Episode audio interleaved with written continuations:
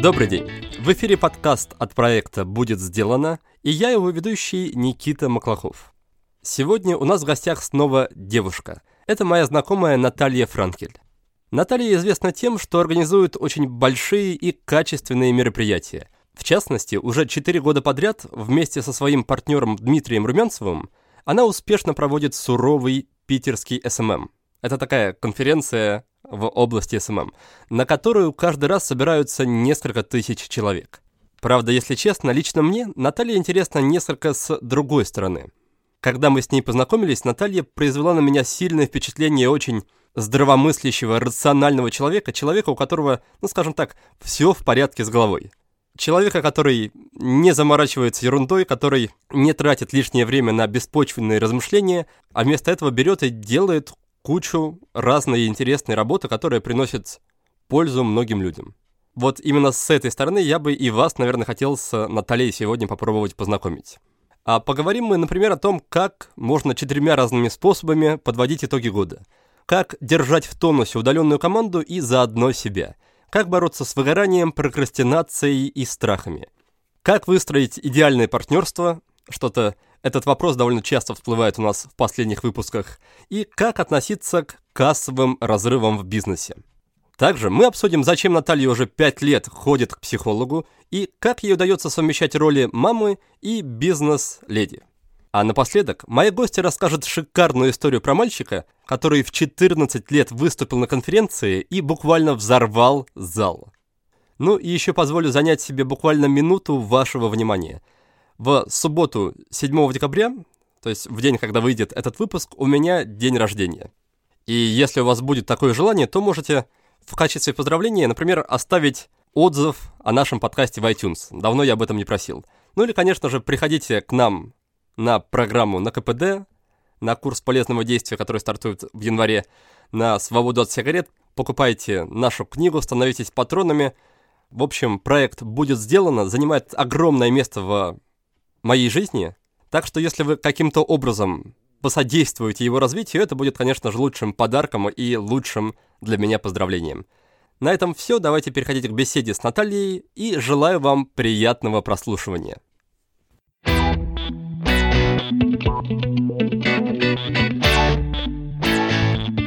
Наталья, привет. Здравствуй. Спасибо, что заглянула в гости. И поскольку у нас буквально пару дней назад стартовал наш последний месяц в этом году, хочется у тебя спросить прежде всего, как у тебя с итогами года?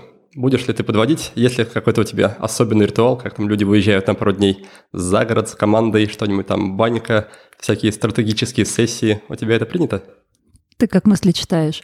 У меня несколько итераций подведения итогов года. Во-первых, мы выезжаем с командой. Традиционно выезжаем в какой-то из мест в Ленобласти, мы выбираем какую-нибудь уютную базу отдыха или что-нибудь такое, вывозим всю команду, тех членов команды, кто не в Питере, привозим из их э, городов. Вот у нас летит девочка из Омска, едет девочка из Тамбова. И мы выезжаем на трое суток, мы подводим итоги года, мы делаем выводы, мы благодарим друг друга. У нас прямо есть очень трогательная традиция такая. И все друг другу говорят всякие приятные вещи. Помимо подведения итогов есть такой формат, некий формат страцессии, где мы планируем э, следующий год, что мы будем делать, какие направления мы будем развивать, чего мы хотим, это тоже такой полноценный прям день мы отводим на это, чтобы спланировать, как мы будем проводить в данном случае 2020. Это первая история. Вторая история у нас есть э, небольшая компания, такая чисто девичья, подруги, мои коллеги, у кого есть бизнес или кто э, работает в одной с нами нише. Мы встречаемся тоже. У вас какой-то клуб свой или что это, или просто встреча? Слушай, нет, это не клубы, это скорее дружеское, единое, некое маленькое пространство, где а, мы с девчонками, помимо работы, помимо всяких трудностей и э, планов рабочих, обсуждаем э, чисто девичьи вопросы. И мы подводим итоги года с точки зрения не только, как мы классно вели бизнес, как мы что делали в работе в этом году, но и с чисто с женской точки зрения поболтать, обсудить. Я не назвала бы это классическим женским кругом, но это круг поддержки, это очень узкая маленькая компания, в которой мы э, все всегда можем найти поддержку, найти что-то для себя. И вот у нас есть традиция, мы в декабре тоже стараемся встречаться и обсудить, как прошел год. А кто у вас отвечает за организацию выезда? Насколько все это трудоемко? После того, как мы можем организовать конференцию там, на две с лишним тысячи человек, организовать выезд 13-15 человек там, на двух-трех машинах э, в Ленобласть, это ну, просто ерунда. Базы мы берем оборудованные полностью, у нас там кормят все домики, все это уютное, современное. То есть наша задача просто туда доехать и взять с собой там какие-то гитары, настолки, ну, то, что мы берем с собой, чтобы э, проводить время так, как нам нравится. Третий формат итогов года. Всегда назначаю встречу с своим психологом в декабре, во второй половине декабря, чтобы подвести итоги нашего года рабочего, потому что, ну вот я пять лет в терапии, я считаю, что это то, о чем надо говорить, о чем важно говорить. И на одной из декабрьских сессий я подвожу итоги года и что произошло, в том числе благодаря нашей работе. А в январе у меня есть моя личная такая встреча с собой на один день, целый, я прям могу пойти куда-то гулять, бродить, садиться в кафе, пить кофе и подводить свой год сама с собой. Вот такие у меня форматы подведения итогов года. Да, круто. Чем тебе запомнится уходящий 2019 год? Что для тебя было в нем особенного? О чем ты будешь писать в своих итоговых записях? А, во-первых, я буду писать о том, что мы вышли на новый уровень в нашей основной э, линейки продуктов мы провели максимально для нас масштабную конференцию на почти 3000 человек суммарно, это онлайн и офлайн, так как конференции для нас являются очень большим куском работы и большой такой зоной роста, то взятие очередной планки всегда это какая-то такая звездочка на крыло, которую невозможно не, не отметить. А, второе, что я обязательно отмечу, это то, что я закрыла один свой личный проект, и для меня это было настолько масштабно в первой половине года и настолько важно для меня. Я заморозила проект, у меня была огромная идея, я ей болела, горела первые полгода, очень много сил, ресурса, всего туда вбросила, и в середине июля где-то я его поставила на паузу, потому что просто поняла, что не вывожу. И для меня это очень важная история, потому что я всегда раньше прям до победного ценой всего пыталась любое дело доделать. А здесь я просто честно призналась, что я не вывожу, я распустила команду, я все заморозила, все поставила на паузу. И это для меня прям очень большой шаг с точки зрения того, что это было такое, ну, поражение по большому счету, и я осознаю это, и прям я понимаю, что да, в этот момент как бы я не смогла. Поражение с привкусом победы или победа с привкусом поражения? Поражение с однозначным привкусом победы. Победа здравого смысла над э, собой.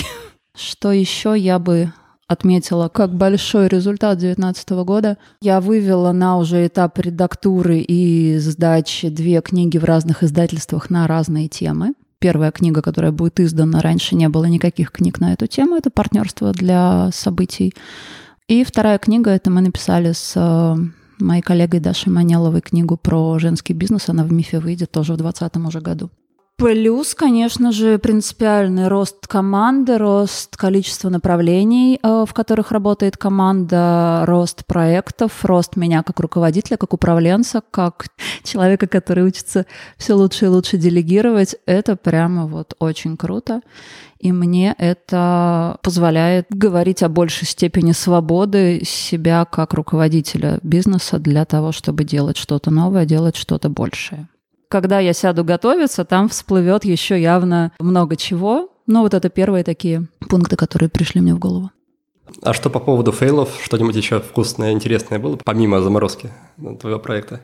Нас на рынке считают мега успешной командой, у которой никогда нет поражений, которая никогда не делает проекты, которые не взлетают или которые не выстреливают, или которые мы делаем в убыток. Это не так, и у нас были проекты в 2019 году, которые или не вышли в те наши там внутренние KPI, которые мы им ставили, или которые в принципе очень плохо продались и очень плохо э, реализовались, ну, не с точки зрения продакшена, а с точки зрения продаж. И и я не считаю это нашим секретом. Я вообще за то, чтобы все рассказывали о своих фейлах едва ли не больше, чем о своих победах. Мы, например, идем, когда делаем свои проекты, мы регулярно а, не только доходим до вершины, не только достигаем, но мы регулярно спотыкаемся, падаем, ошибаемся и так далее.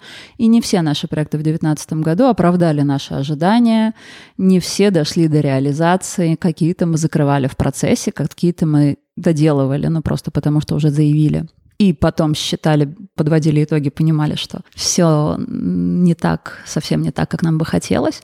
Ну, не считала процентовку, если честно, но да, у нас есть э, ряд проектов, который нас не удовлетворил. Что для тебя будет главным уроком уходящего года? То, что нужно уметь вовремя останавливаться.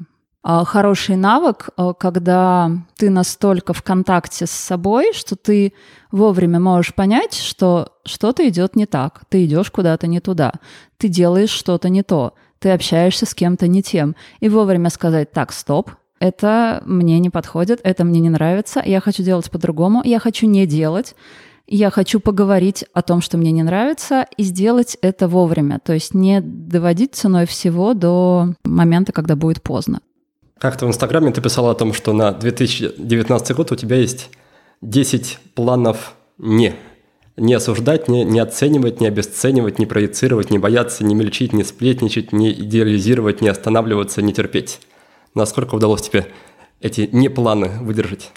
Я очень много сил бросила на пункт «не бояться». Не могу сказать, что я по всем э, молодец и по всем очень хорошо отработала и не мельчила, там, не осуждала, не обсуждала всякое бывало.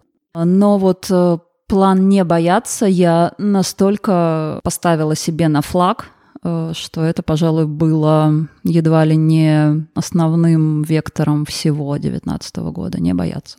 А не бояться чего? И как ты училась этого непонятного чего-то не бояться? Это, это не про то, что там условно не бояться собак или не бояться темноты. А для меня это скорее не бояться делать не бояться начинать, не бояться осуждений, не бояться разговоров за спиной, не останавливаться только потому, что есть страх неудачи или есть страх э, того, что не получится сделать так, как в идеале хотелось бы. Не бояться делать шаг, любой, в какой-то работе, в каких-то действиях, в какой-то коммуникации, в каких-то абсолютно новых для меня направлениях, не бояться. Просто немножечко сделать, чуть-чуть, э, один маленький шажочек, не испугаться его сделать, и посмотреть, что будет. И в 98% случаев выясняется, что настолько это не страшно и настолько интересно получается после этого маленького первого шажочка, что второй делать уже намного легче, а с пятым там уже вообще только кайф. Бывает, конечно, исключения, но обычно так. Как вообще возник этот список из 10 «не»? А я помню, я села просто пить кофе и написала. И все, и пошла делать не. Это у тебя были какие-то болезненные точки в прошлом году, какие-то болезненные моменты с этим связанные, с этими пунктами? Это что-то как последствие прокрастинации, когда ты очень долго чего-то не, не делаешь просто потому, что ты прокрастинируешь. В какой-то момент я, например, если у меня такое случается, я думаю, так, стоп, давай поговорим об этом. И я начинаю разматывать этот клубочек, а что, собственно, здесь такого, что мне не дает что-то сделать. Это, в принципе, вот эти все «не», э, в них очень много про непозволение себе, про какие-то ограничения. И я села, разозлилась и написала их. Решила, какого черта уже это так долго длится. Можно, в принципе, это как-то сформулировать коротко и в такой маленький списочек. И как-то я помню, что мне сильно полегчало после этого. Небольшой сеанс письменной терапии, да? Да, я практикую, на самом деле, очень много лет э, письменные практики. Какой-то определенный метод или просто? Просто фрирайтинг, причем какой-нибудь абсолютно не, не шаблонизированный. То есть я не пишу три утренние страницы утром там до всего. Не знаю, села просто вечером, что-то у меня накопилось, села, выписала это все. Пошла дальше. Захотела писать утром, значит, прямо вот встала и там 40 минут потратила на то, чтобы написать. Не какое-то конкретное количество страниц, а вот все, что как бы в голове есть. Прям одно время я каждый день практиковала, года два, наверное, прям практически каждый день. Сейчас очень ситуативно. Ну вот хочется, пишу. Как это совмещается с э, терапией? Это вместе или вместо? То есть в те дни, например, как не ходишь к психологу, занимаешься практиками или наоборот как-то? Никакой корреляции. Если мне хочется в день, когда я пошла к психологу, еще и пописать, а еще и с кем-нибудь об этом поговорить, а еще что-нибудь, то я буду делать все, потому что я за то, что мы нестабильная система, и в каждый момент времени нам может хотеться разного, и мы можем понимать, что для достижения одной и той же цели в разные моменты нам нужны разные инструменты. И если мне хочется вот этого инструмента, прямо я вот понимаю, что мне внутри меня очень его хочется, я я буду его применять, даже если по каким-нибудь, не знаю, традициям, например, он сегодня не нужен. Я считаю, что все нужно, все, что хочется, все нужно делать. Я правильно понимаю, что у тебя нет своего офиса, нет какого-то стабильного места для работы, и твой второй дом – это скорее кафе? Ты правильно понимаешь, это или кофейня, или, ну, если мне нужно провести какую-то встречу, или а, чтобы это была тишина для переговоров или для разговора, или мне нужно прям очень сосредоточиться, то это будет коворкинг, аренда в коворкинге какого-нибудь кабинета или какого-нибудь места. Поделись, пожалуйста, паролями, явками, какие лучше места для работы в Питере? Кафе, коворкинги? Мне очень нравится коворкинг-контекст на Петроградке, на улице Рентген, если я не ошибаюсь. Ну и просто территориально очень удобно Ясная Поляна, которая на площади Льва Толстого. Коворкингов на самом деле очень много, и прямо они достаточно прикольные, они достаточно удобные и уютные. Это все очень адекватно по деньгам. Но мне прям вот так пока удобно. А что насчет кафе? Какие любимые? Я очень-очень люблю характер кофе на углу Фонтанки и Московского проспекта. Это какое-то кармически космическое место, обожаю. Очень э, люблю всякие микролокальные кофейни, которые вот прям на два столика, на три столика, их очень много. Есть Метаспрессо Тим. В Мечтателях очень хороший кофе, по утрам в будние дни там достаточно тихо. Вот, наверное, такие места. А почему ты до сих пор не обзавелась, например, рабочим домашним офисом каким-то? Есть квартира, но там э, очень старый ремонт. Чисто логистически не оборудовать рабочее место так, чтобы это было удобно и чтобы это было клево. Я прямо очень чувствую это, и я за то, что очень много дает обстановка в плане работоспособности, в плане продуктивности. И вот я с дизайнером как раз, который мне будет делать э, дизайн-проект, я когда ей заполняла бриф, там отдельной строкой было то, что у меня должен быть офис. И, да, он будет, и я прямо его м- хочу, я знаю, что он будет классный. Тогда я смогу работать и дома тоже. Работать в принципе, да? Как сейчас выглядит твой обычный день? Утром я встаю где-то в районе шести, у меня есть набор моих утренних микроритуалов, которые я делаю, пока спят э, дети. Потом я их поднимаю. Потом, ну, традиционная каша, всякие вот эти чистить зубы, одеваться. Потом мы едем в школу, я отвожу их в школу, и начинается мой рабочий день, который никогда не похож э, на другой. То есть у меня нет жесткого распорядка дня, у меня нет э, жесткой привязки к месту, к какому-то времени времени, когда я работаю. У меня есть календарь в Гугле, где есть много подкалендарей всяких тематических, и там все планируется. И в среднем это может быть одна-две встречи в день, это может быть одна-две консультации в день, ну, обычно одна. И это время, забитое на рабочие задачи, то есть, условно, я понимаю, что мне нужно делать презентацию, мне нужно писать тексты, мне нужно писать статьи, мне нужно что-то делать. Я просто это все забиваю в календарь, и часов до 5 до 6 я это делаю. После 5-6 у меня абсолютно не рабочая моя личная фаза, то есть мозг говорит, все, я, я, я устал, давай отдыхать. После этого можно с кем-нибудь встречаться или ехать домой, и, собственно, потом вечер, э, вечер дома, и с 10 до 11 я всеми силами стараюсь лечь спать. То есть для меня это вот идеальный э, ритм, когда с 10-11 до 6 утра это нормальный, здоровый сон э, без э, сидения по ночам, без лихорадочного серфинга в соцсетях э, перед сном. Ну, вот это такой нормальный, рабочий, продуктивный день я тебе описала. Нечто среднее. Что входит в состав твоих микропрактик утренних? Опять же, я не делаю из них какой-то жесткий культ. То есть, условно, если мне хочется утром что-то пописать, то я попишу. Если мне не хочется пописать, то я писать не буду, буду абсолютно спокойно к этому относиться. Пью воду обязательно. А у меня есть маленький комплекс, э, который я делаю. Я очень стараюсь э, почитать, потому что зачастую это единственное время, когда у меня вообще есть такая возможность. Плюс э, я, если веду какой-то трекер, э, привычек там, например, я у Вари Веденеева иногда скачиваю трекеры и по ним что-нибудь себе внедряю, то я стараюсь проверить, все ли у меня там нормально. Ну и всякие, естественно, базовые уходы, забота о себе, то есть э, то, на что, к чему я пришла там не в юном возрасте, а в каком-то чуть постарше, что, в общем, о себе, о теле я забочусь тоже, стараюсь делать это регулярно. Я помню, что на прошлой встрече с тобой ты рассказывал о том, что тебе, в принципе, не особо знакомо такое понятие, как прокрастинация. Что если тебе нужно что-то сделать, ты просто берешь и делаешь, и особо не, не рефлексируешь, не сомневаешься по этому поводу. Как ты к этому пришла? Покривлю душой, если скажу, что прямо вот я совсем не прокрастинирую. Иногда я прокрастинирую. Особенно вот была тут пара задач, пара вопросов, которые были мне не то, что не по зубам, но они прям были какие-то. Ой, пожалуйста, можно как бы это само как-то рассосется? Оно само не рассасывалось.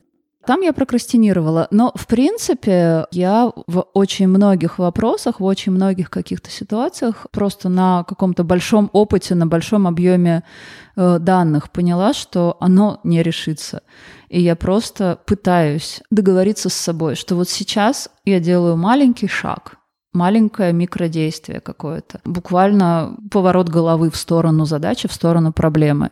А потом оно немножечко легче пойдет. А потом я в какую-то в награду себе, не знаю, попью э, чай с книжкой, посерфлю что-нибудь, но это будет через вот через этот микрошаг. А когда делаешь микрошаг, то мне или достаточно просто удается сразу же сделать еще там еще парочку шагов, или просто я понимаю, что я запустила какую-то цепочку событий, и оно сейчас поработает само условно. Мне очень может не хотеться написать какое-то письмо или позвонить кому-то.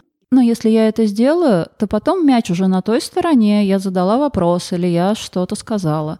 И теперь я жду обратную реакцию. То есть, в принципе, с мертвой точки оно сдвинулось. И когда оно снова ко мне прикатится, я просто сделаю обратное действие снова, еще один микрошаг, но я себе вот разрешаю после того, как я его сделала, я так, окей, теперь я могу э, какое-то время в награду себе там что-то поделать или наоборот что-то понеделать.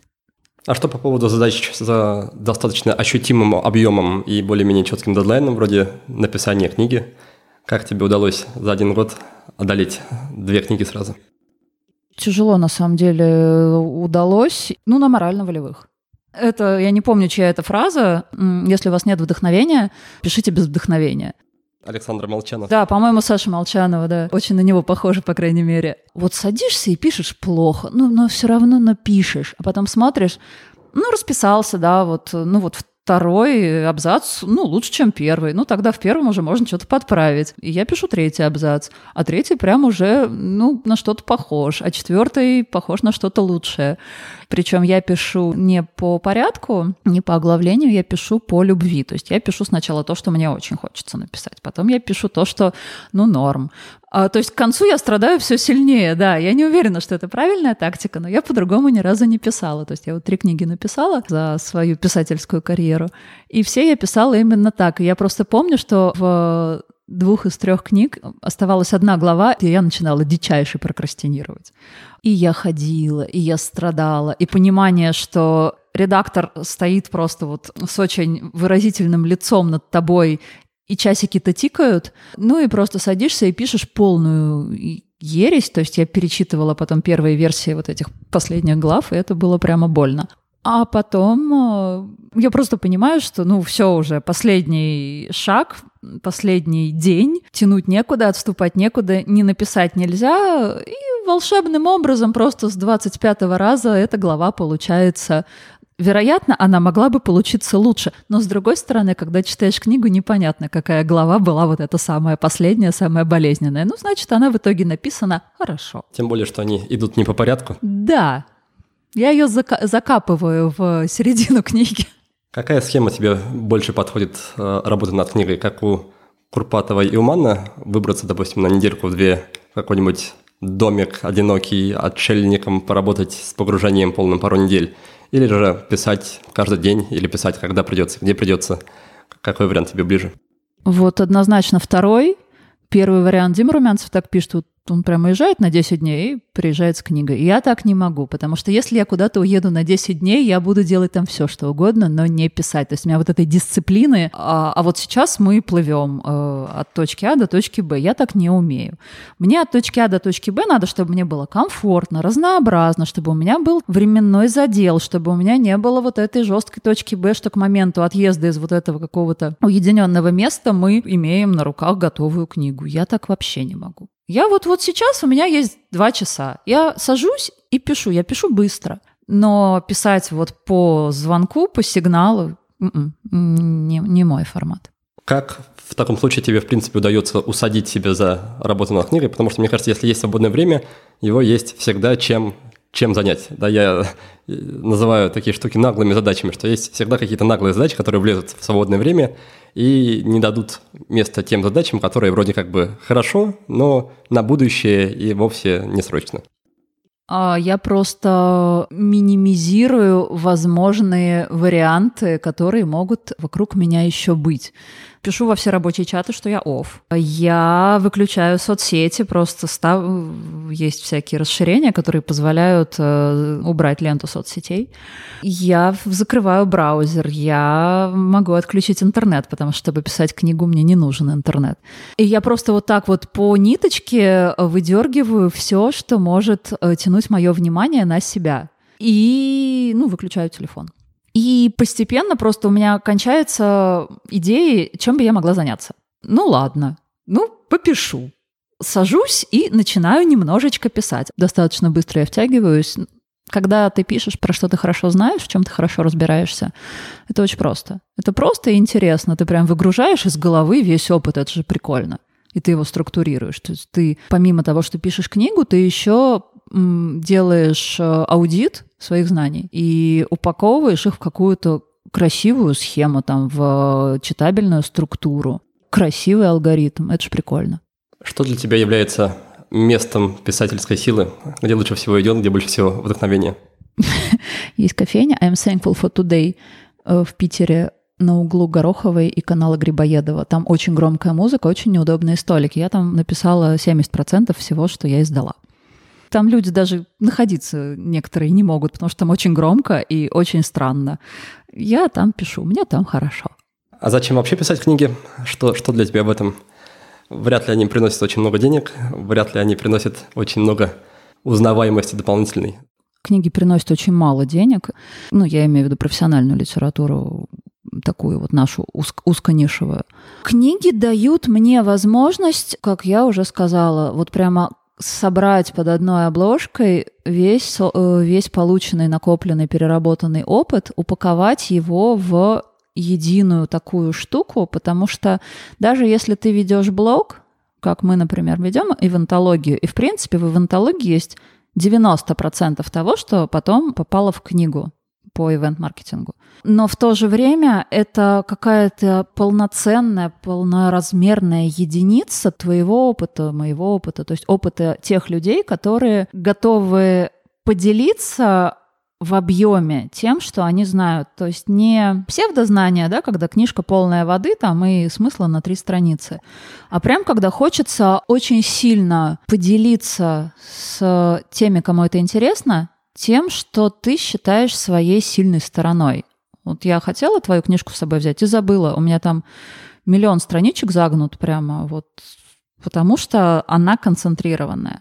И вот я хочу э, в книгах, когда э, я покупаю книги или когда там мои книги, например, пишу, я хочу, чтобы они были концентратом моих знаний, упакованные под обложку. Почему не тренинг? Зачем для этого книга? А я не очень люблю тренинги как формат. Тренинг ты читаешь для каких-то конкретных людей в конкретном месте в конкретное время. И условно люди, которые находятся в другом месте или которым сейчас неудобно, или которые по каким-то причинам не могут купить твой тренинг за там X денег, книга за Y денег, которая может быть с ними в любом формате, в электронном, в бумажном, в любой момент, в удобном для них месте. Это просто более доступная история про тот же опыт. Друзья, если вы интересуетесь сферой IT и уже прочитали кучу книг, но при этом чувствуете, что чего-то пока не хватает, то, возможно, самое время пройти обучение. Я рекомендую, например, присмотреться к курсам онлайн-школы Skill Factory. Эта школа является одним из лидеров в своем сегменте. Она готовит специалистов с нуля и помогает взять уверенный старт в профессиях, которые уже сейчас очень востребованы. Ну а в будущем такие специалисты будут просто на вес золота – я сейчас говорю о программистах, аналитиках, веб-разработчиках, продукт-менеджерах и специалистах по нейронным сетям. Во время обучения вас будут сопровождать менторы и кураторы, а по итогам вы получите не только практический опыт и знания, но и сертификат, портфолио и карту дальнейшего развития. В данный момент вы можете приобрести любой курс от Skill Factory с очень даже ощутимой скидкой. Для этого нужно просто при оформлении заказа назвать менеджеру промокод «Будет сделано». Ссылку на сайт школы вы без труда найдете или в Гугле, или на нашем сайте в описании к этому выпуску. Скажи, ты считаешь себя экстравертом или интровертом? Насколько тебе комфортно общаться с людьми, насколько это отнимает или, наоборот, восполняет твою энергию? Мне кажется, я интроверт, который в дни своих конференций перекидывается в экстравертов, такого э, оборотня. Я получаю огромное удовольствие от общения с людьми на больших своих событиях. То есть вот я прямо иду через залы, через холлы, через вот эту всю огромную э, площадку, где там собрано две с лишним тысячи человек, и я просто чувствую, как я заряжаюсь от этого. Это очень мощный энергетический опыт. Это то, чем очень хочется поделиться. Это ощущение какое-то мало с чем сравнимое. Это очень круто, это очень емко. Это прямо такая мощная штука. Но в обычной жизни, когда заканчивается конференция, их у нас пока всего две в год, я очень э, хорошо себя чувствую одна или в микроокружении там вот самого близкого круга. И я не хожу на тусовки, я не хожу на всякие знаю, светские мероприятия, на которые иногда зовут с большим удовольствием посижу, попишу, поработаю или пойду там с детьми, я не знаю, в кино, чем я пойду на какую-то тусовку, где будет много людей. Для меня это прям трудно. Как вам в этом плане живется с Дмитрием Румянцевым? Не живется, больше работается. В том плане, что обычно партнеры все-таки компенсируют некоторые качества друг друга, а вы, как ни крути, выглядите... Оба адскими интровертами. Ну, просто, когда нужно отправить кого-то на какую-то тусовку, мы находим кого-то из команды и говорим, вот, надо туда сходить. Ну, у нас работа, в принципе, видишь, очень грамотно построена. Мы сидим в своих ракушках несколько месяцев, чтобы в какой-то момент явить миру офигенное действие. Но вся подготовительная работа в ивенте, на самом деле, это не праздник, это не тусовка, это не какая-то движуха. Это просто вот вся команда сидит э, несколько месяцев в компах и в телефонах. И вот и вся наша э, работа. И мы все вот полностью поглощены этим. А потом вжух, вау, монтаж, фейерверк, и утром ты видишь вот эти тысячи людей, которые пришли, и вот эти несколько дней можно побыть экстравертом. Но с очень четким осознанием, что потом карета превратится в тыкву, а ты спокойно пойдешь вот в свою уютную норку, в свою уютную ракушку, и там будешь дальше несколько месяцев работать. Вот только э, в таком формате я могу эффективно существовать, эффективно, продуктивно все делать. При этом у вас вся команда удаленная. Да. Не страдают ли от этого коммуникации, что они удаленные, и они с начальниками, с руководителями, интровертами. А, ну, я вообще не сказала бы, что у нас в команде много экстравертов. Они вот тоже все становятся экстравертами на период э, больших событий. А так-то они все очень хорошо сидят тоже в своих домашних офисах, не домашних. Команда вся удаленная, коммуникации не страдают. Во-первых, потому что у нас есть общий чат, и он очень живой, и там помимо работы есть куча всякого смешного, дерзкого, разного, никому кроме нас непонятного. Во-вторых, э, все-таки, когда я подбираю людей, то есть обязательно у нас этап э, личной встречи и прямо вот этого Э, этой химии, которая происходит, я понимаю, что этот человек, он наш, он очень нам подходит. Эти люди заранее знают, что они идут в удаленную команду. Что... Личные встречи именно живые, да? Да. То есть если человек с другого города, он к вам приезжает. Мы тогда общаемся в Zoom или в Skype, например, ну, там кого-то просто мы знали раньше, например, до там, того, как человек решил податься на вакансию к нам в команду, там некоторых мы людей знали лично до этого. Плюс у нас есть же встречи очные. Это когда мы креативим всякие штуки на конференции, это когда мы просто устраиваем мозгоштурмы по проектам, это когда мы выезжаем за город, а у нас есть вот есть традиционный декабрьский выезд по результату года, а есть просто ситуативные выезды, а поехали летом там на базу, тоже на какую-нибудь базу на три дня, но это будет там условное лето или условная весна, там какие-нибудь праздники. И мы тоже выезжаем э, потусить, отдохнуть, э, перезагрузиться, поржать, пожарить шашлыков, попеть песни, погулять. То есть у нас такая удаленная команда, которая при этом выходит в офлайн, и делает это регулярно, не страдает никто. Плюс помимо там общих каких-то встреч и прочего, есть э, ребята куда-то ходят там какими-то частями команды, гуляют на концерты куда угодно. Ну, то есть это такое больше, чем просто мы поработали, да, с 9 до 6 и встретились завтра. Нет, там есть еще какая-то большая составляющая личного общения, просто дружбы. Насколько, по твоему мнению, вообще жизнеспособен формат удаленных команд? Чувствуете ли вы, что уже, допустим, достигли своего потолка? Допустим, если есть 15 человек в команде, то дальше уже начинается какой-то хаос, удаленный разброд и шатание? Или все-таки есть потенциал у этой формы, и вы пока не готовы отказываться от него?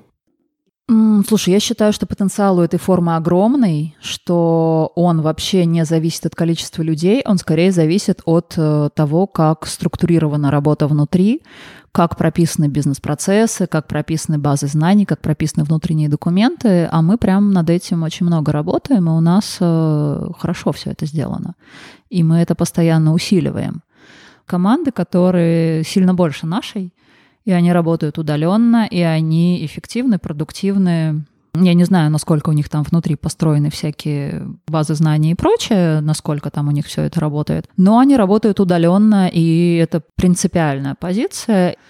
Ну, я против каких-то жестких, да, размахиваний флагом, что это моя принципиальная позиция. Нам так удобно.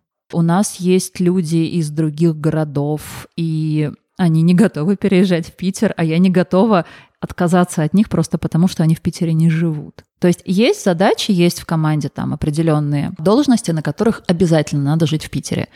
Это там те, кто делает продакшн, например, кто должен присутствовать физически там на площадках.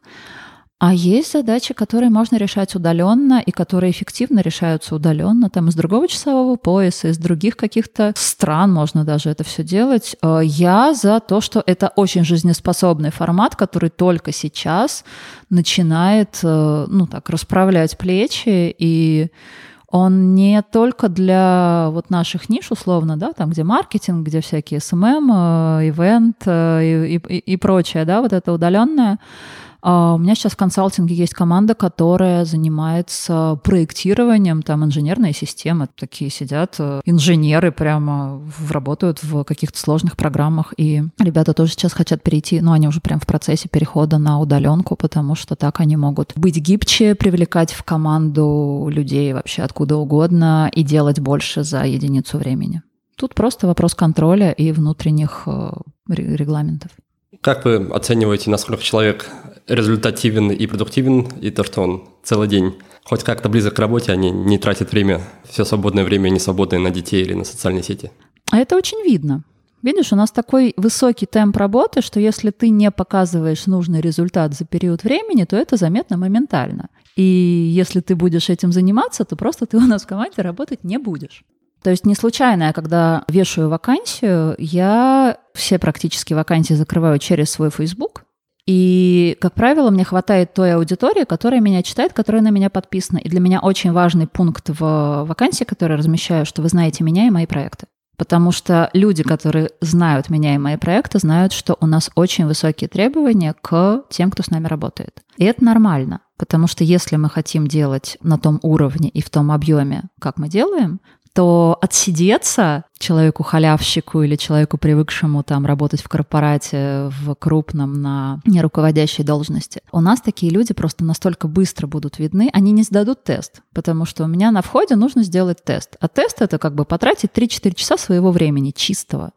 То есть просто мотивация человека уже на входе должна быть такая, что он должен захотеть потратить несколько часов своей жизни на то, чтобы хорошо сделать тест. И только тот, кто хорошо сделал тест, доходит до собеседования. Поэтому вот эта история про, что человек ничего не делает, это просто сразу видно. У него стоят задачи, у него есть дедлайн. Если к дедлайну задача не сделана, значит, человек халявил. Если человек халявил, то у него есть все возможности пойти поискать более спокойную работу с нетребовательным руководством. Как это у вас все выглядит изнутри? Какие вы инструменты используете для базы знаний, для, для коммуникации, для созвонов? Мы очень простые используем инструменты. То есть у нас, в принципе, все хранится в инструментах Google. Сначала мы использовали Google, просто Google Диск. Следующий этап, куда мы перешли, это Google Business, ну, у которого просто больше всяких возможностей, больше всяких функций. А, но инструменты, грубо говоря, те же. То есть это Google таблицы, Google документы и так далее. Мы используем Zoom для созвонов, и мы раздербанили Zoom настолько глубоко и настолько сильно в нем освоились, что мы через Zoom проводим обучение таргетологов, и это обучение ничем не отличимо от обучения в офлайне, то есть к тебе также может подойти преподаватель, к тебе также пойдет куратор, и вы с ним отойдете в отдельный веб-зал, чтобы он ответил на твои вопросы, расшариваются все экраны. То есть Zoom на самом деле великолепный инструмент, если в нем прям покопаться, не базовый Zoom бесплатный, а платная, там, платная версия. Чат у нас в ВКонтакте, тематические конференции и прочие у нас в Телеграме. Я вообще, знаешь, я за то, чтобы не усложнять. То есть, когда человек говорит, что у нас условно все плохо работает, потому что у нас нет CRM, святая вера в какой-то инструмент – это какой-то такой святой костыль, потому что все в первую очередь зависит от человека. Если человек эффективно и продуктивно работает в конкретном моменте, в конкретной задаче, то подстроить инструменты под себя ему несложно. А если человек просто работать не хочет или делает это спустя рукава, то какие угодно инструменты ты ему дай, какую угодно великолепную CRM ты ему настрой, все равно это будет неэффективно и непродуктивно. А, ну и мы используем, да, там для определенных разделов работы, там для, для, учета звонков, там для вот этого всего. Для рассылок используем AMA CRM, ну вот там те части AMA, которые нам нужны для наших задач. Тема, которая частенько всплывает в последних выпусках, это тема партнерства.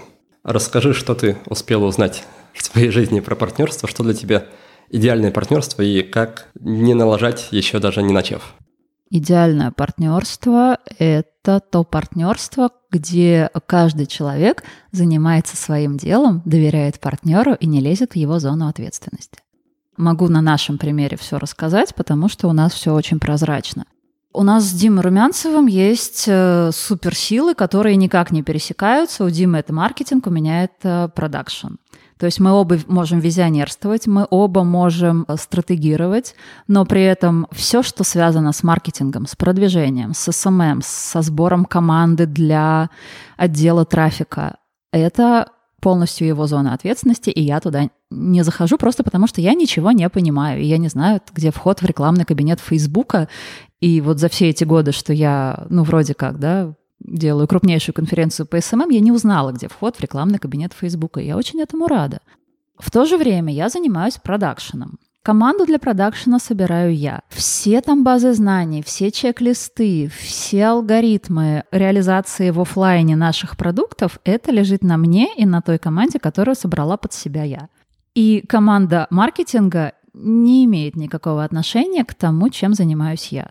Мы можем это обсуждать, мы можем это объяснять, но условно Дима не может прийти и начать там рулить продакшеном, просто потому что это не, бессмысленно и неэффективно. Это первое. То есть я за то, что каждый партнер усиливает другого и занимается только своим делом. Второе, очень важное, что партнеры всегда должны уметь разговаривать. Никаких э, допущений внутри своей головы. Если есть вопрос, этот вопрос сразу обсуждается. Если есть проблема, она сразу обсуждается, чтобы найти решение.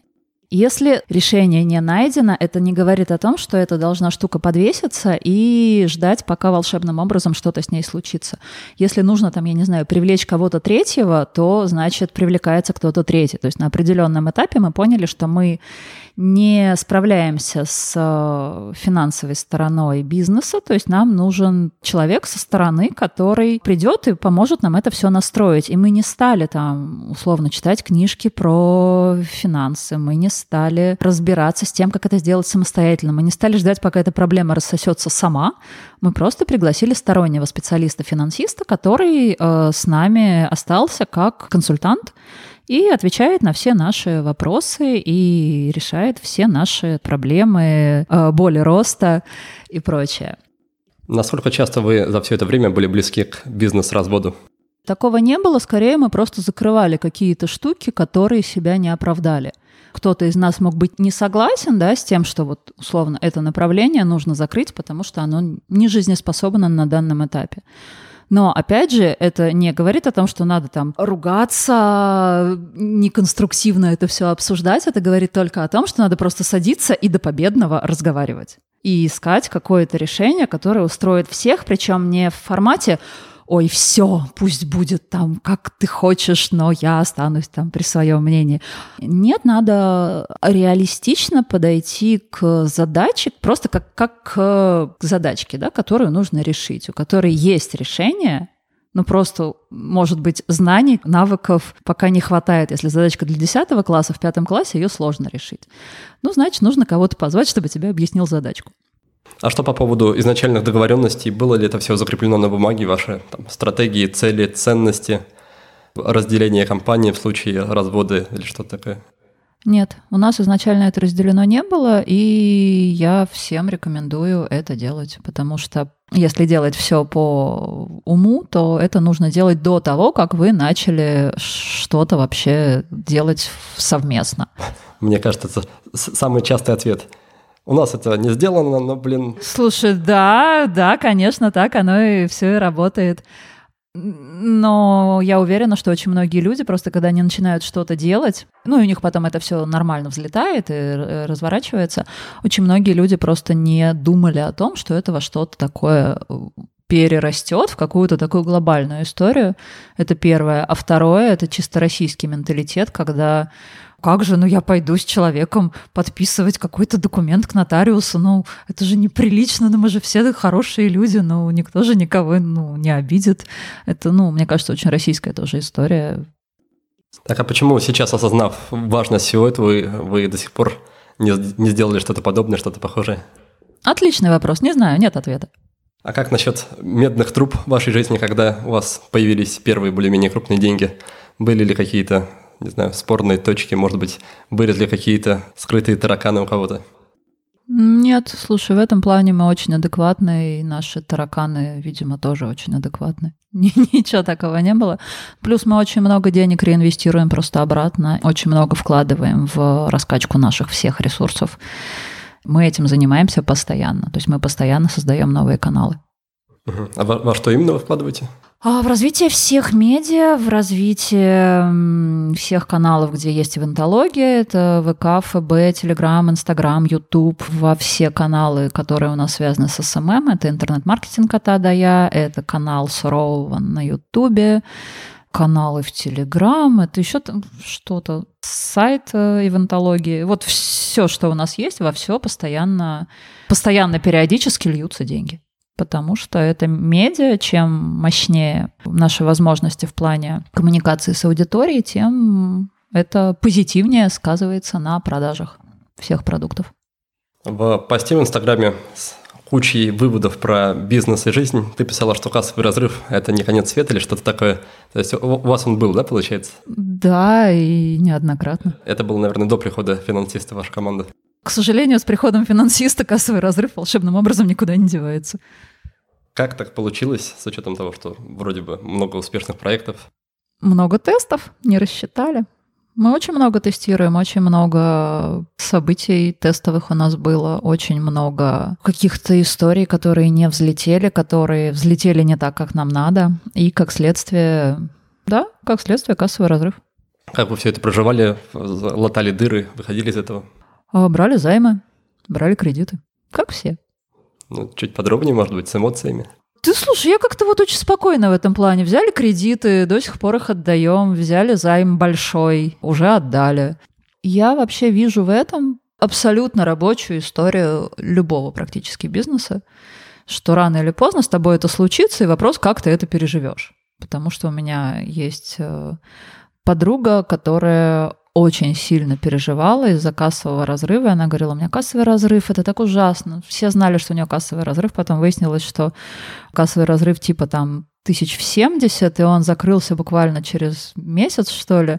Но она так страдала, как будто ей пришлось заложить две квартиры, три машины и уйти в рабство. Вопрос отношения. Мне нравится история про то, что это отношение как к игре, очень упрощает и облегчает реакции. Но это такой уровень в игре, который надо пройти максимально эффективно. А если ты не разбираешься в правилах, в правилах надо разобраться. Если тебя на этом уровне убили, то у тебя есть X жизней, одну из которых ты берешь, чтобы снова пройти этот уровень. И просто выходишь с новым опытом. Ну вот я за такой подход. Рабочая история абсолютно. А в твоей личной или семейной жизни деньги какое место занимают? Какое у вас с ними отношение? Как ты с ними учишься или уже научилась взаимодействовать?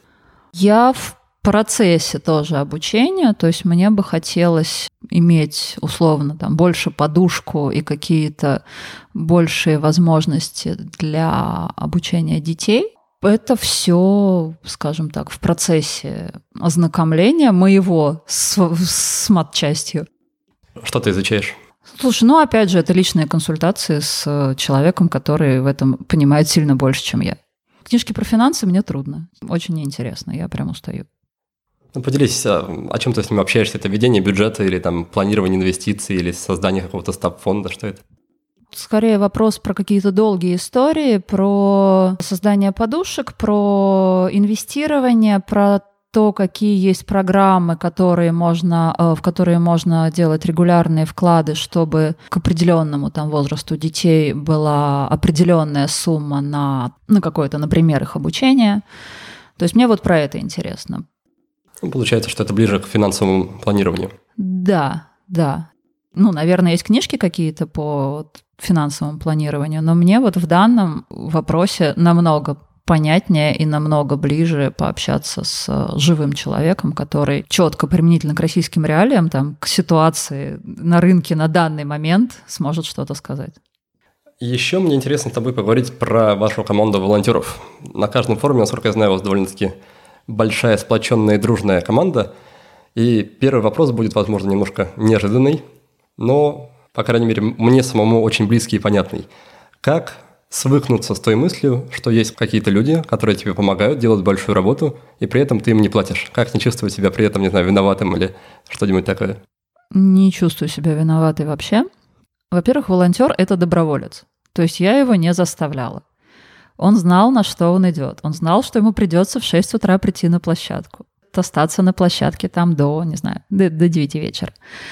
Мы заранее рассказываем ребятам, что они будут делать, что их ждет и, и так далее.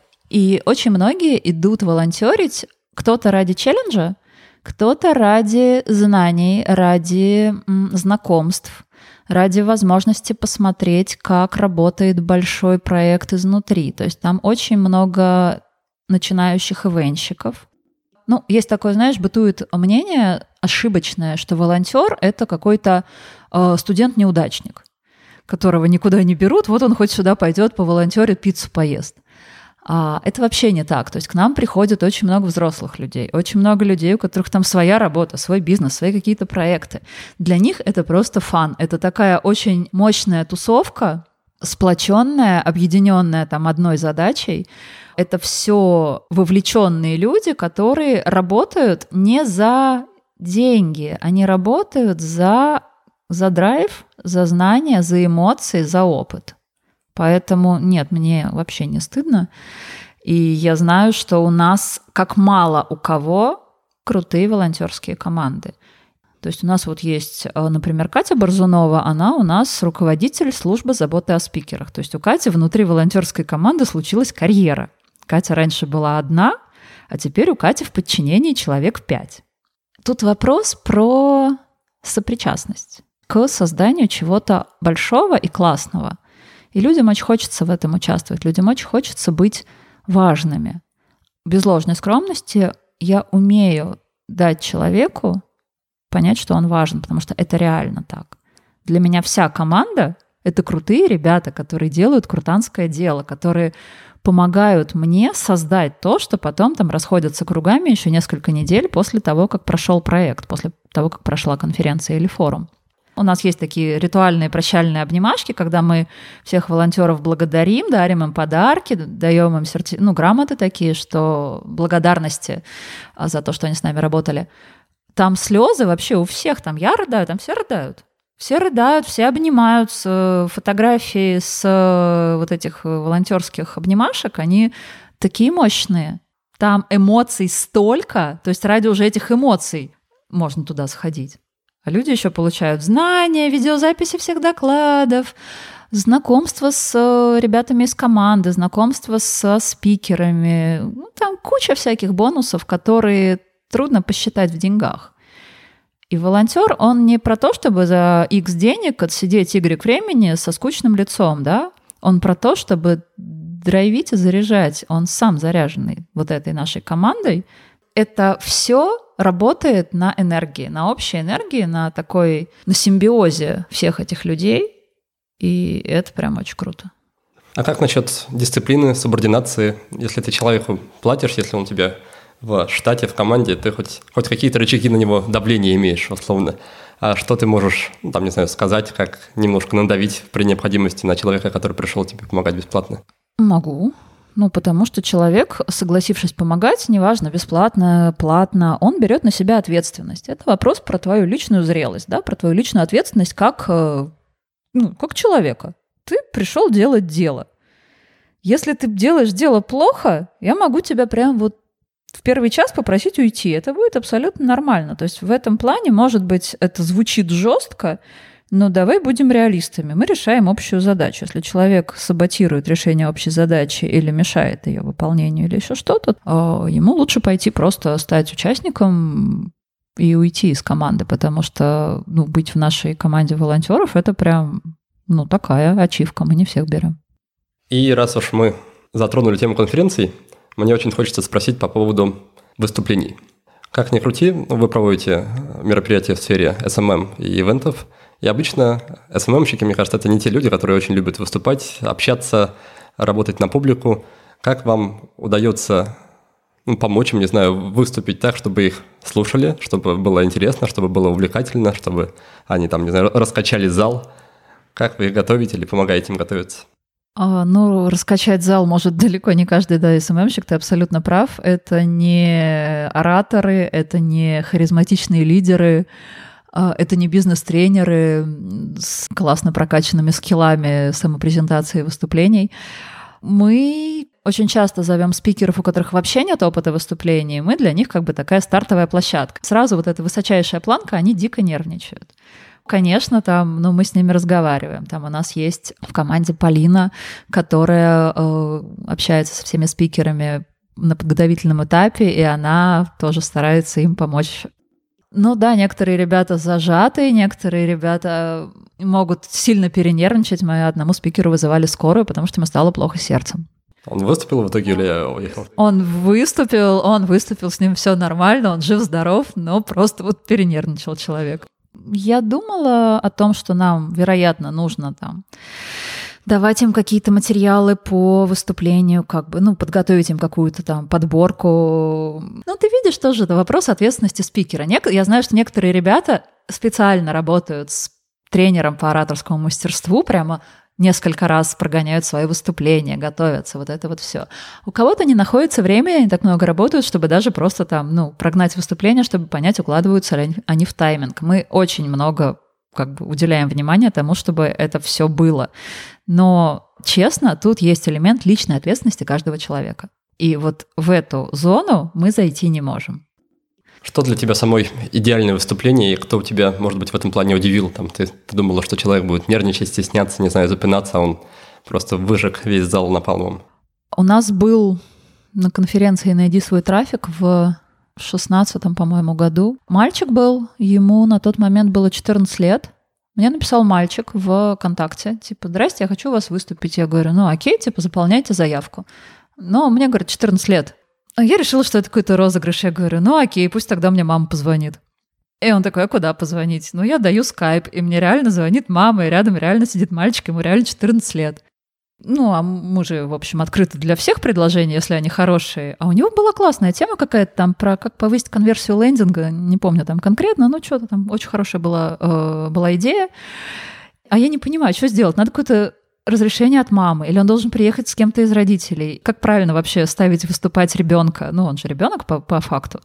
И в итоге мы анонсировали, что у нас будет спикер, что ему 14 лет. Там было море хейта, было, был какой-то холивар на тему того, что, что он тут нас вот этот 14-летка еще учить будет, да мы его сами еще типа 10 раз поучим.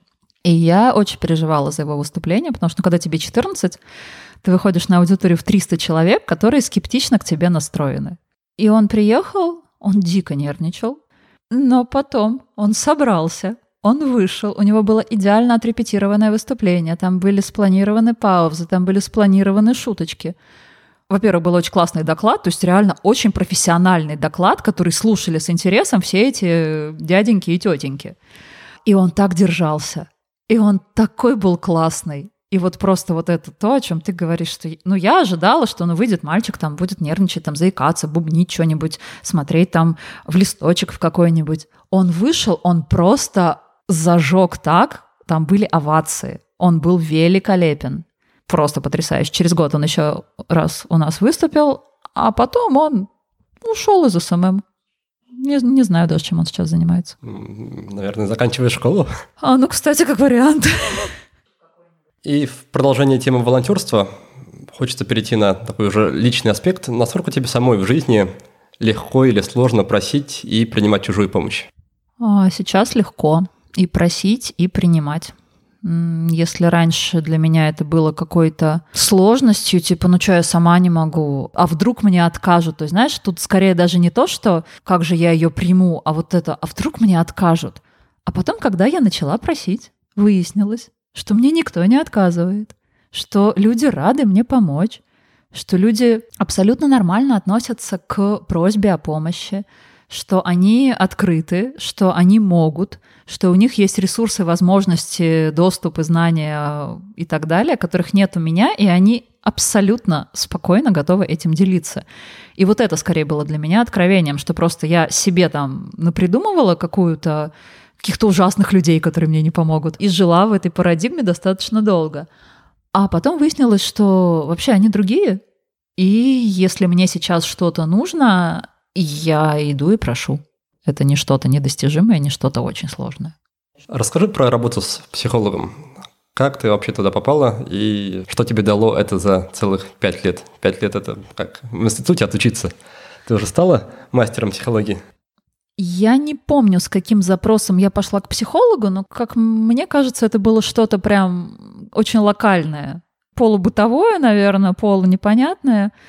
И мне очень повезло. По рекомендации подруги я сразу попала к человеку, который мне под душе пришелся. И сначала я ходила раз в неделю, ходила раз в неделю, я года три, наверное. Потом я стала ходить реже, раз в 2-3 недели. Сейчас это скорее такое... Ну, я продолжаю ходить регулярно, просто вот э, с, разрыв не раз в неделю, а раз в 2-3 недели. Это такая скорее психогигиена, я считаю, которую важно практиковать, чтобы не застаивалась никакая какая-нибудь новенькая история или старенькая раскопка, а чтобы это все уходило. Потому что я считаю, что у каждого, наверное, есть что прорабатывать. И если есть внутренняя потребность и внутренний ресурс на то, чтобы пойти, то прям надо пойти. И, ну и в идеале, конечно, найти такого э, своего специалиста прям с первого раза, ну и потом держаться. Как выглядит ваша сессия? Это беседа за жизнь, обсуждение каких-то ситуаций или какие-то упражнения? Что это? Очень по-разному и зависит от э, запроса, от ситуации. Иногда это беседа, иногда это какой-то шквал э, вопросов, которые нормально так ставят мозги на место. А, иногда это просто сессия, 50 минут из которой не происходит ничего, то есть мы ну, просто о чем-нибудь э, условно беседуем, и, и мне кажется, что ну вот сегодня, наверное, вообще без, без запроса, и мы просто поболтали. Но за последние 10 минут вскрывается какая-нибудь штука, которая стоила вообще всех предыдущих 10 сеансов и вот этих 50 предыдущих минут тоже. Но это такая постоянная внутренняя работа, не всегда приятная, не всегда комфортная, очень часто, которая разматывается после встречи еще там. Может разматываться еще полгода потом, к ней можно возвращаться. Как тебе удалось продержаться так долго? Откуда-то в моей голове бытовала история про то, что за один-два раза можно решить только какую-то очень локальную задачу, а мы начали разматывать достаточно много клубков, и мне просто было видно, что клубки разматываются, но в то же время, что они не, недоразмотаны. Какого это рода клубки? Это что-то из детства, какие-то воспоминания, какие-то травмы, не знаю, проблемы пережитые или что-то более, более насущное, актуальное, текущее? А какое угодно. Это и из детства, и родители, и что-то из э, реально волнующих, триггерящих вопросов. Там все что угодно может быть началом клубка, который, ну, приходят они там в итоге, вероятно, даже разные клубки к какому-то одному итогу. Но мы так долго разматывали первые вопросы, что в процессе мне стало понятно, просто глядя там на себя на старте, да, и глядя на себя там в каком-то, в динамике, мне стало очевидно, что это так хорошо работает, и просто очень сильно меняется примерно все. Меняется образ мысли, меняется, меняются действия, меняется окружение, меняются смыслы, взгляды, меняется очень много. То есть на самом деле, если это глубинная такая регулярная работа, то там можно быть готовым к тому, что изменения будут колоссальные. И если говорить о том, что просто когда порешал маленькую задачку и ушел от психолога, ну это просто как там, я не знаю, ты кариес полечил, пластилином заклеил, а выясняется, что если его вскрыть, там, ну там нормально, канал надо пломбировать, что-нибудь такое посерьезнее.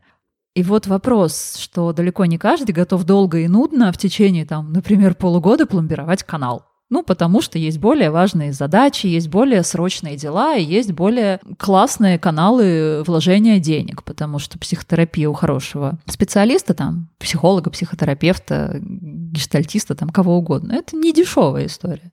А я в какой-то момент на морально-волевых осталась, в какой-то момент уже просто потому, что я очень хорошо видела результат.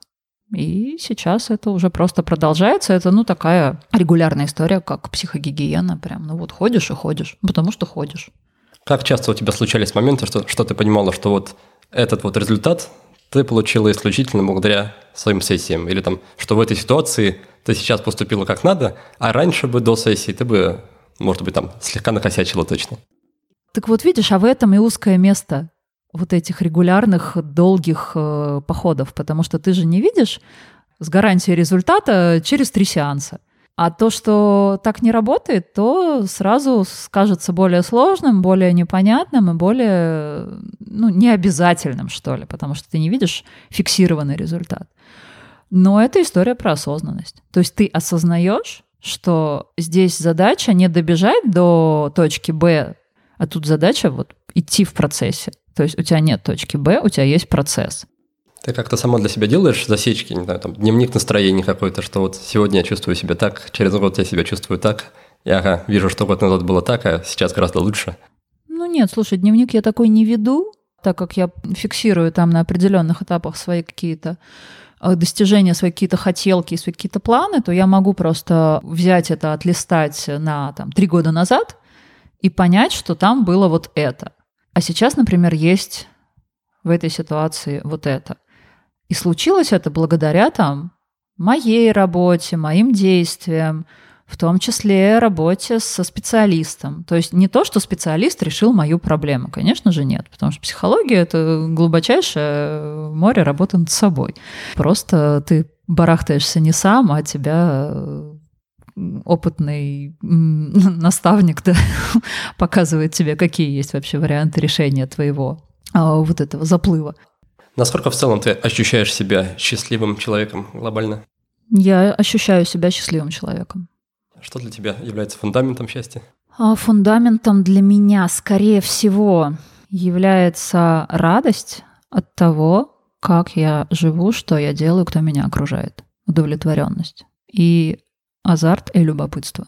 А что по поводу жизни в Питере? Как ты считаешь, этот, этот город тебе скорее добавляет или отнимает, не знаю, проценты, баллы от твоей радости и твоего счастья? Питер — это не для слабаков. Питер хорош летом, Питер не очень выносим зимой, но я научилась адаптироваться к нему. Для меня очень важно иметь а, какой-нибудь билет. Билет куда-нибудь, хотя бы в Москву. Но лучше, конечно, туда, где потеплее. На какую-то будущую дату или прям вот, вот сейчас я уже... Не, у меня должны быть э, э, такие засечки, да, там через две недели я еду туда, через полтора месяца туда, а через э, три месяца еще вот туда. Регулярные отъезды из э, накрытого бетонной плитой города э, дают мне возможность переживать вот этот э, период э, ноябрь-март, который, ну, такой тяжеловатый так как э, я то еду куда-нибудь выступать, то еду куда-нибудь э, проводить какой-то наш ивент, то еще что-нибудь, то несколько отъездов за вот этот э, зимний период, ну, гарантированно случаются. Ну, а там уже и март, апрель, а лето в Питере, даже если оно холодное, оно все равно прикольное. Почему ты не рассматриваешь вариант зимовок? Тебе не можешь отлучиться из Питера на такой долгий срок? Пасую сразу перед э, обдумыванием того, а как учатся дети. Это же надо как-то настраивать. Для меня это прямо какая-то вообще непонятная история. Мне не просто сейчас э, со школой, в которой они учатся, осознавать, ну, насколько она там могла бы быть прикольнее и лучше. А сейчас это частная школа или обычная общая? Нет, сейчас это обычная школа. Мы пытались перевести старшего сына на домашнее обучение в какой-то момент и потерпели поражение, потому что им просто нужна тусовка. Ежедневная, регулярная вот эта школьная жизнь.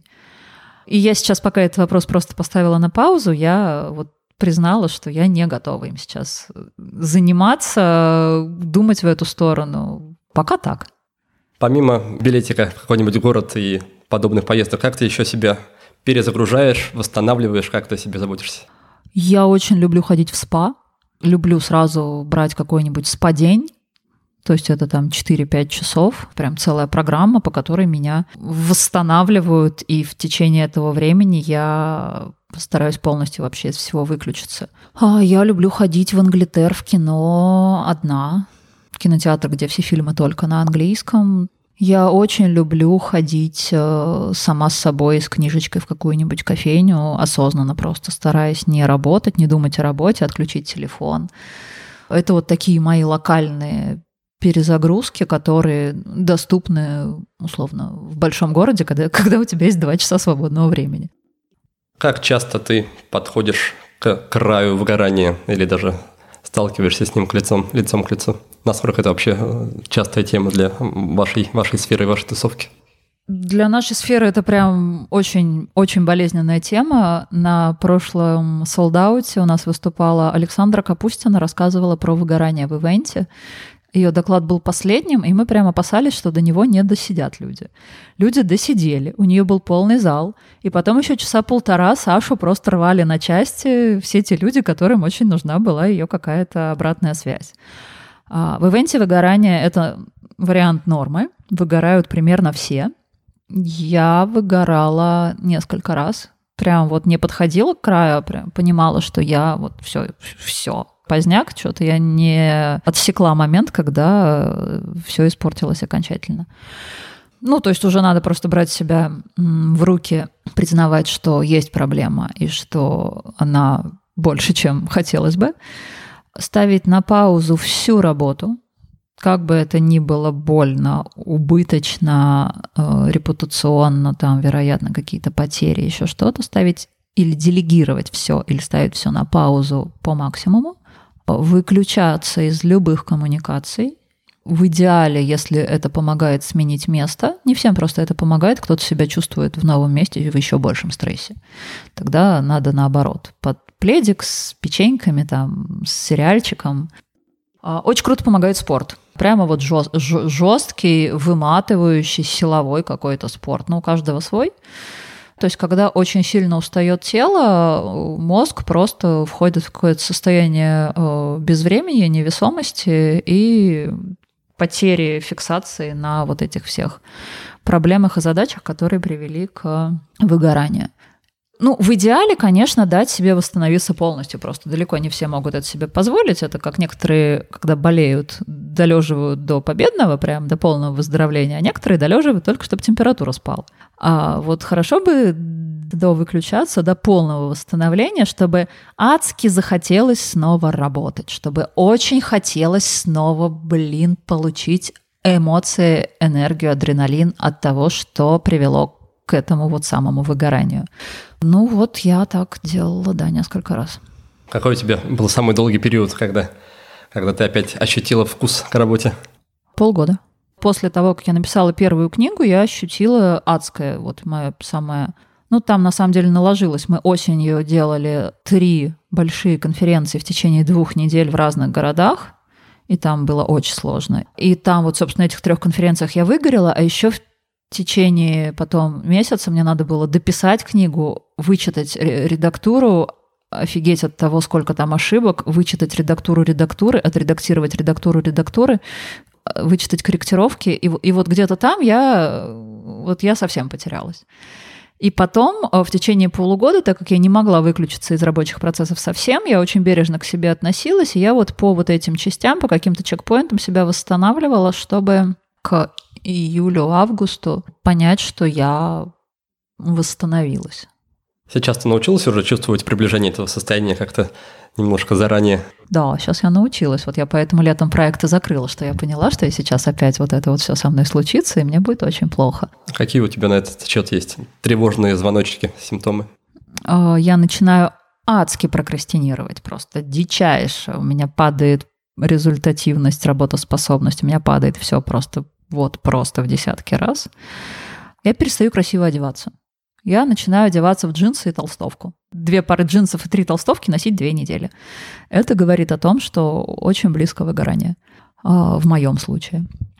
Еще ну, происходят всякие неадекватные реакции, не, неадекватные действия. Мне перестает нравиться то, что я делаю, мне перестает радовать то, что я делаю. Вот когда я перестаю радоваться, перестаю видеть перспективу вообще во всех своих там действиях любых. Просто на все смотрю с таким же позитивом, как Ослик. И я смотрел там на своих друзей э, в мультике. Вот, вот в таком моменте надо себя очень сильно ловить, меня, я себя очень сильно ловлю, и встряхиваю, отряхиваю от всего того, из-за чего это все э, случается. Оказываю сама себе какую-то скорую помощь. Является ли психолог какой-то страховкой или хотя бы а, человеком, который может вовремя тебя пнуть и сказать, что, дорогая подруга, все плохо.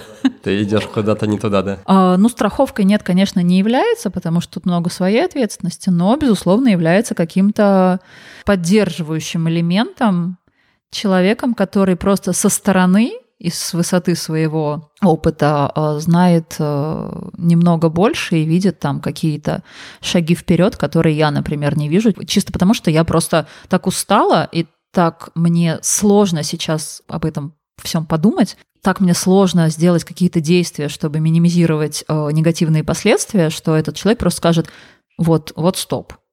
Такое может быть.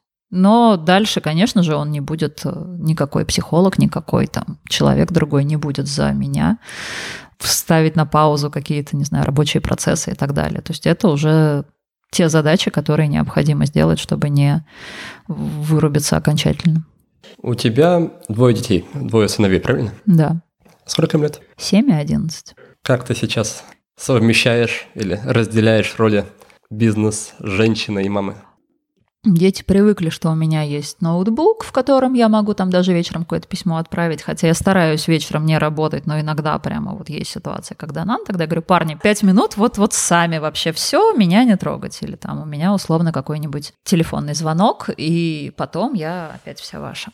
А, но сейчас проще, потому что когда там, человек совсем малыш, и ему нужна вот эта вся мама тепленькая рядышком в обнимочку, это одно. А сейчас они вполне самостоятельные взрослые там во многом люди, которым скорее уже становится интересно, а вот что ты сейчас делаешь, а вот про что вот это ты читаешь, а если я не найду никогда свое дело, ведь это же как, как я, что я буду тогда делать? Как ты поняла, что вот то, что ты делаешь, это прямо твое? То есть они уже относятся ко мне не только как «мамочка, обними меня», ну хотя это, конечно же, тоже этого много, это бесконечно приятно и классно и замечательно, но они еще начинают относиться прямо «а научи», «а объясни», «а покажи», «а почему?». То есть это вопросы, они про бизнес, они про реализацию, они про эффективность, они прикольные. Ты их берешь с собой на, на свои мероприятия, на свои форумы? В первый день, когда там все начинается и немножечко это все стрессово, я стараюсь, чтобы они не приезжали, а вот во второй день, когда уже все идет, все по накатанной, все так уже спокойно. Да, они приезжают, но они прям вот у них это прям пунктик такой. Во-первых, э, Илья, старший сын, приезжает помогать собирать раздатку. И я думаю, что в марте уже и Миха приедет.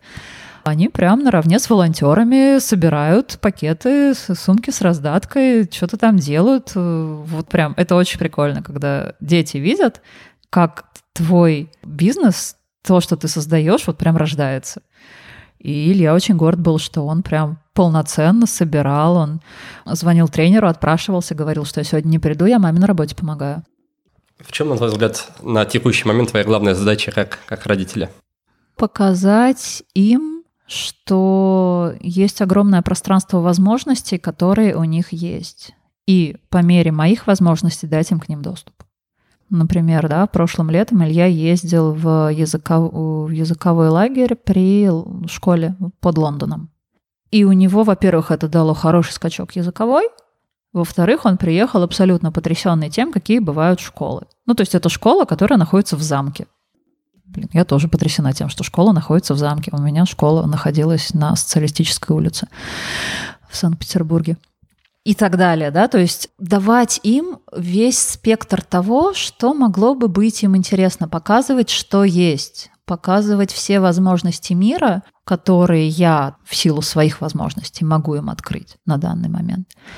И посмотреть, э, собственно, что из этого им нравится, что их привлекает, а что их завораживает. Ну и да, и поддерживать их, безусловно. То есть любой их э, интерес, любой их какой-то выбор, любую их э, заинтересованность э, поддерживать и помогать им с ней. Ну что, предлагаю тогда переходить к финальной рубрике. Пять коротких вопросов. Первый вопрос будет про книгу, которую ты или сейчас читаешь, или перечитываешь, или даришь часто другим людям, или просто она тебе чем-то запомнилась, отложилась в твоей памяти. То, что я перечитываю, это психология влияния. Челдини, классика, золотой фонд, э, который, мне кажется, не бесполезен вообще для любого человека, но для наших э, ниш он прям особо ценен и не теряет актуальность. Хорошо. Пункт номер два про практику, ритуал, какое-то регулярное действие, которое тебе приносит пользу. Спорт. Какое именно в твоем случае? Я хожу на индивидуальные занятия в микрогруппы к тренеру по растяжке, причем это не милая девочковая растяжка, а это прям такая растяжка жесткая, и с этой же э, с этим же преподавателем у меня силовые, с этим же преподавателем у меня индивидуалки. И мы ходим с микрогруппой на цигун и тайцзы. Это другой учитель, другая абсолютно практика. Она как раз не про физику больше, а про другие э, составляющие. Так, дальше третий пункт про вопрос, который ты бы рекомендовала задавать людям самим себе, если они хотят что-то о себе узнать, что-то в себе открыть или какую-то решить какой-то затык. А, я очень люблю вопрос «зачем?». Вопрос «зачем?» я стараюсь задавать себе в любой ситуации как можно чаще и себе, и другим. Зачем мне это? Зачем я это делаю? Четвертый пункт про инструмент. Телефон. Какой именно? Ну, у меня iPhone. Хорошо. И напоследок пятый пункт про фильм. Хороший вопрос, но я бы назвала, наверное, иллюзию обмана. Ну что, напоследок я обычно оставляю гостям минутку времени, чтобы они могли себя немножко прорекламировать, проанонсировать свои мероприятия, куда бы ты хотела направить слушателей, чтобы ты о себе хотела бы такого еще личного рассказать? А, дорогие слушатели, я не стану призывать вас а, покупать билеты, например, на конференцию «Суровый Питерский SMM» или на, на форум Sold Out, потому что, вероятно, вам это не подходит по специфике вашей деятельности. Хотя, если подходит, конечно же, приходите. У нас есть трансляция, у нас есть прекрасное очное участие. То, что, может быть, будет актуально для большинства из вас, просто стучитесь в друзья в Фейсбуке Наталья Франкель. Я очень много пишу про работу с командами, про комьюнити, про то, как создавать продукты с ценностью, про то, как создавать команды с целью и миссией, про то, как делать то, что потом заряжает и драйвит очень многих людей. Давайте дружить. Ну что же, я думаю, пришло время для резюме. В начале выпуска мы с Натальей обсудили итоги года, и я выяснил, что она подводит их в четыре подхода. Сначала с командой на выезде, затем с подругами на неформальной встрече, потом с психологом, ну а в заключение один на один с собой. Прошедший год научил мою гостью двум вещам. Ну или на самом деле гораздо большему числу, но она выделила две. Во-первых, не бояться действовать. А во-вторых, вовремя останавливаться, если чувствуешь, что что-то идет не так. Такие вот своевременные остановки помогают не выгореть. Но это не единственный способ себя уберечь. Еще, например, Наталья планирует поездки и заранее покупает билеты, чтобы мысль о скорых приключениях грела душу. А еще она часто посещает спа-центры и устраивает свидания с собой в кино или в кофейнях. Если же профилактика не сработала и выгорание все-таки наступило, то нужны решительные меры.